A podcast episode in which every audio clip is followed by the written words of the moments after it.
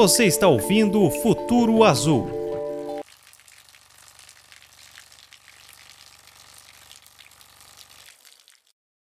Esta é a segunda parte do episódio Saneamento e a projeção para o mercado em 2020. Estamos entrevistando o diretor-presidente do Grupo Atlantis, Anderson Sandrini Botega. Não esqueça de ouvir a primeira parte. Bom episódio, podcast Futuro Azul.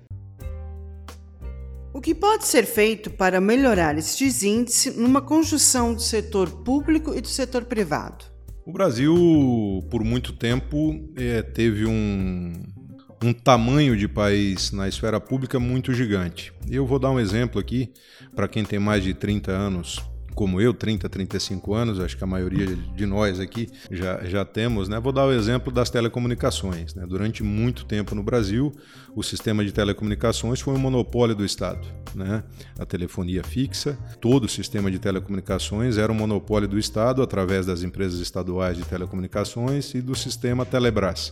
É, na década de 90, em meados da década de 90, o governo federal mudou a, a, a política das telecomunicações no Brasil, abrindo o capital das teles para o mercado privado. Né? E eu lembro muito bem que o primeiro celular que a minha família adquiriu aqui em Tubarão em 1994, a linha de celular custou 4 mil dólares, algo em torno de 16 mil reais hoje. Então, para aquele jovem que está me ouvindo agora, que usa o celular hoje para fazer o seu trabalho, para fazer o seu lazer, para encontrar uma namorada, para se comunicar é, com qualquer parte do mundo. É, há 25 anos atrás, para ele comprar a linha do telefone, aquele chip que hoje ele compra numa loja de conveniência, que ele compra no supermercado, numa banca de revista, ele teria que pagar em dias de hoje aproximadamente 16 mil reais. E para comprar um aparelho de telefone, ele precisaria desembolsar mais mil dólares. Então, para usar um, um telefone celular em 1994, o cidadão tinha que ter 5 mil dólares. Para se ter um telefone fixo em casa, o cidadão tinha que comprar uma linha de telefone fixo, que existia inclusive um mercado de venda de linhas de telefonia fixa, né, que custava muito dinheiro. Quem tinha uma linha de telefone tinha uma poupança. E com a privatização, com a abertura do mercado das telecomunicações para o setor privado, nós temos essa condição hoje. E aí existe uma fotografia que me choca muito, que é uma criança de 6 anos de idade, de posse de um celular, de um smartphone, falando e brincando com o smartphone com os pés dentro do esgoto. Né? Ou seja, o país conseguiu universalizar os serviços de telecomunicações, cada uma das famílias brasileiras brasileiras hoje, de norte a sul, de leste a oeste, né, as, as próprias famílias mais humildes, dos rincões mais é, afastados do Brasil, existe lá um aparelho de celular que conecta essas pessoas com o mundo inteiro. E nós ainda continuamos em certos lugares, como aqui em Tubarão, tendo o esgoto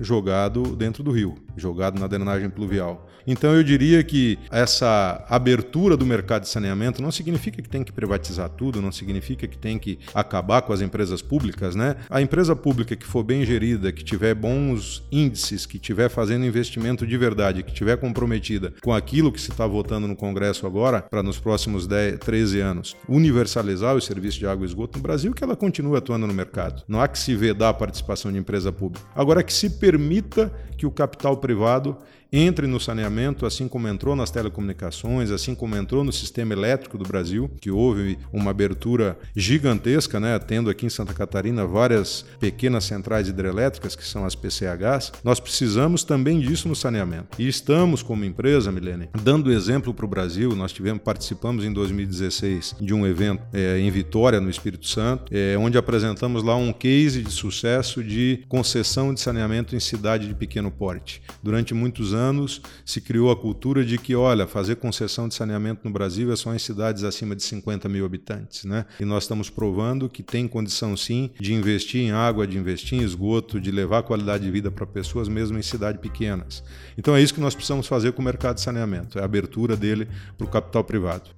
O que significa para o setor a tramitação do projeto de lei do Marco Legal de Saneamento, previsto para ir à votação no Senado Federal no mês de março? A atualização do marco regulatório, o Brasil teve um avanço em 2007, quando aprovou e foi sancionado pelo então presidente Lula a atual legislação, o atual marco regulatório que está vigente, que é a Lei 11.445, lá de 2007, mas que obviamente colocou metas para que se universalizasse o saneamento no Brasil e ainda ainda deixou é, é, uma brecha muito grande para que o monopólio público conseguisse continuar é no Brasil, ou seja, através da, 11, da Lei 11.445, que é a atual lei do saneamento, se permite que eh, os municípios brasileiros façam contratos ou convênios é, são contratos de programa que são falados né, com as empresas públicas. Né? E muitas vezes, eu citei isso também na imprensa na última semana, é, a moeda de troca é, que as empresas públicas de saneamento elas encontram para negociar com os prefeitos não é algo vinculado ao saneamento. Se você olhar recentemente aqui no sul de Santa Catarina,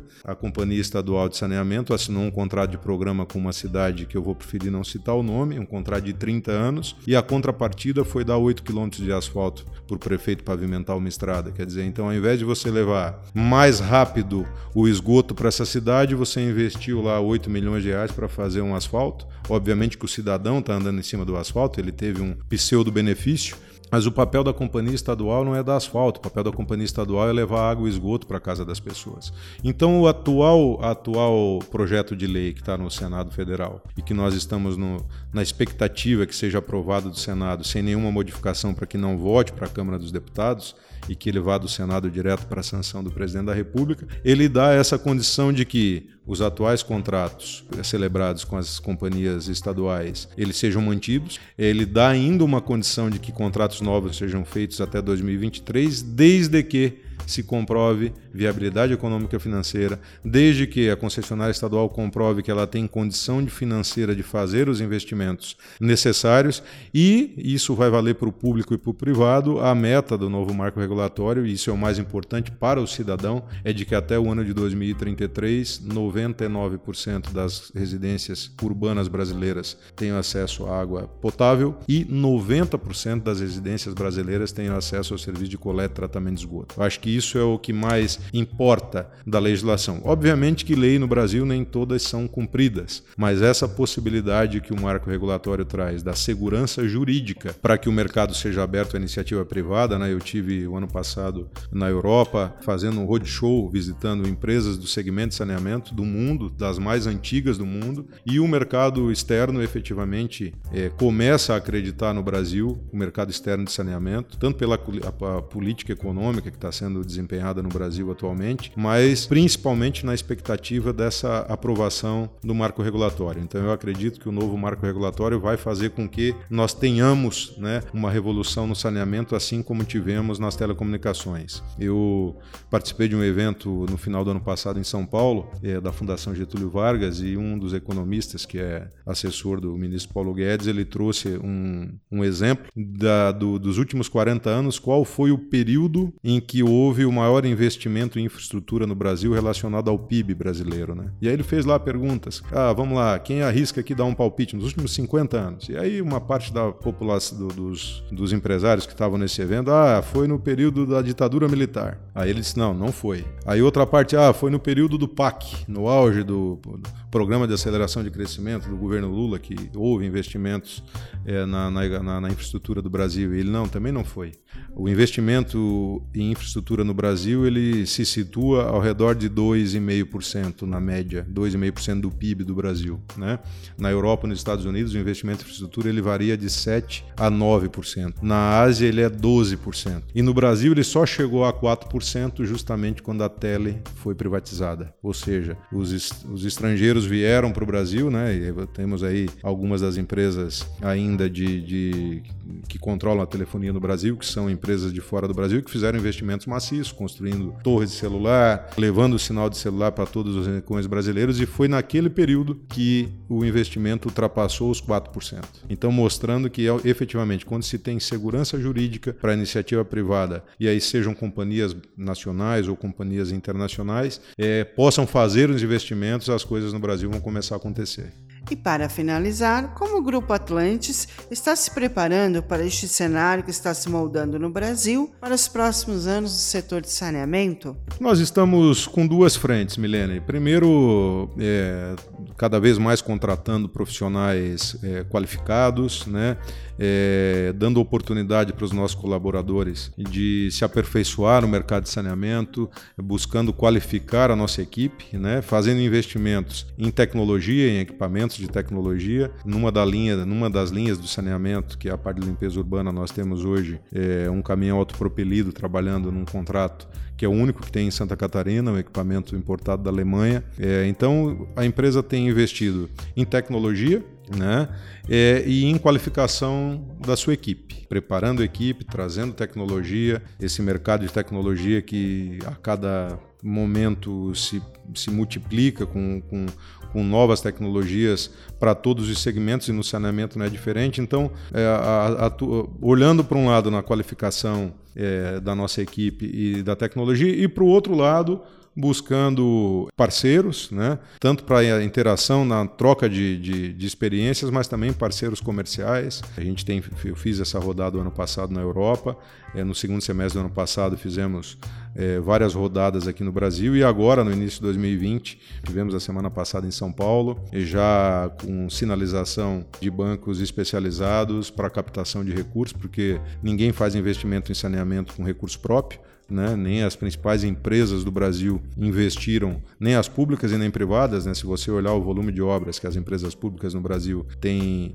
o, o pequeno volume de obras, olhando aqui para Santa Catarina, onde a empresa estadual tem feito investimento em algumas cidades do estado, todo esse dinheiro ele é ou financiamento da Caixa Econômica, ou então dinheiro da agência japonesa de desenvolvimento, chamada JICA, ou então da agência francesa de desenvolvimento, chamada AFD. As empresas privadas, aí, as que atuam no mercado, também trabalham com dinheiro, seja do BNDES ou dinheiro de fundos. Né? Então, nós estamos no mesmo caminho, é, estruturando agora toda a nossa parte de compliance aqui dentro da empresa e a parte de gestão, a parte de auditoria do balanço para captar dinheiro dos fundos específicos aí e aplicar nas nossas concessões e disputar mais licitações para aumentar a nossa participação no mercado, é, olhando um pouco também para o mercado de fora de Santa Catarina e também de fora da região sul do Brasil. É dessa forma que nós estamos nos preparando para, acredito eu, com a aprovação do marco regulatório de saneamento, vai haver uma oportunidade gigantesca para as grandes empresas que vão conseguir comprar parte ou em todo das companhias estaduais,